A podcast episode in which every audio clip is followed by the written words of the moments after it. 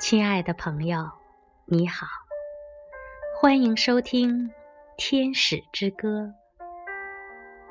今天为大家带来的是纪伯伦的散文诗《诗语》。一位妇人接下来说：“请为我们讲讲诗语吧。”他答道。当你们拿出自己的财产时，你们的诗语微不足道；你们奉献自己时，才是真正的诗语。因为你们的财产不就是一些你们担心明天可能需要才占有、才保护的东西吗？而明天，明天又能给那谨小慎微。追随朝圣者，而又把骨头埋葬在荒沙里的狗带来什么？除了需要本身，你们还需要什么呢？当井水满溢，你对干渴的恐惧，岂不就是一种无法解脱的干渴？有些人。只捐弃自己财产中的一点一些，他们是为得到认可而施予，而他们埋葬的欲望使他们的馈赠不成为美。也有一些人，他们拥有甚少，却全部付出，他们相信生命和生命的赠礼。他们的储柜从不空虚。有些人快乐的施予，这快乐就是他们的回报；有些人痛苦的施予，这痛苦就是他们的洗礼。还有一些人给予时并不觉得痛苦，也不是为了寻求快乐。或布善失德，他们施予就像山谷那边的淘金娘，散发芳香。上帝通过这些人之手施教，透过他们的双眸向大地微笑。被祈求时施语固然很好。但更高的境界是通过体察，在别人开口前相赠。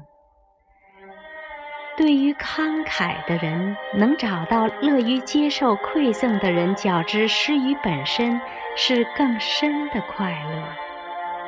你有什么不能舍弃的呢？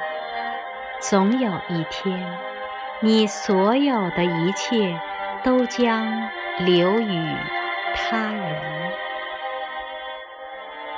所以现在就馈赠吧，把奉献的时机留给你自己，而不是你的继承人。你们常说我会解囊，但只为值得的人。你们果园中的树木不会这样说，你们草地上的羊群。也不会这样说，因为奉献他们才会生存，而拒绝只会带来灭亡。一个配得到自己白昼与黑夜的人，无疑配从你们这里获得其他一切。一个配从生命之海中取饮的人。也配从你们的小溪里积满水杯。什么样的美德能超过接受的勇气、信任，甚至慈悲？你是谁，值得人们撕开胸膛，摘下自尊的面纱，让你看到他们赤裸的价值和他们？无愧的尊严。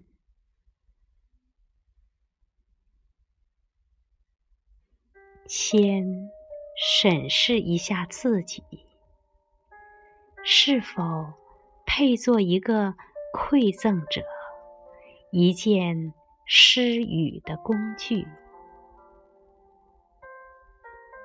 因为一切都是生命对生命的馈赠，而你将自己视为施主的你。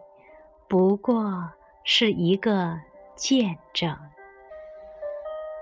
至于你们这些受惠者，你们的确都是受惠者，无需背负感恩戴德的重担，以免给自己以致施予者套上枷锁。不如。与施予者凭借馈赠，如同凭借一对翅膀一起飞翔。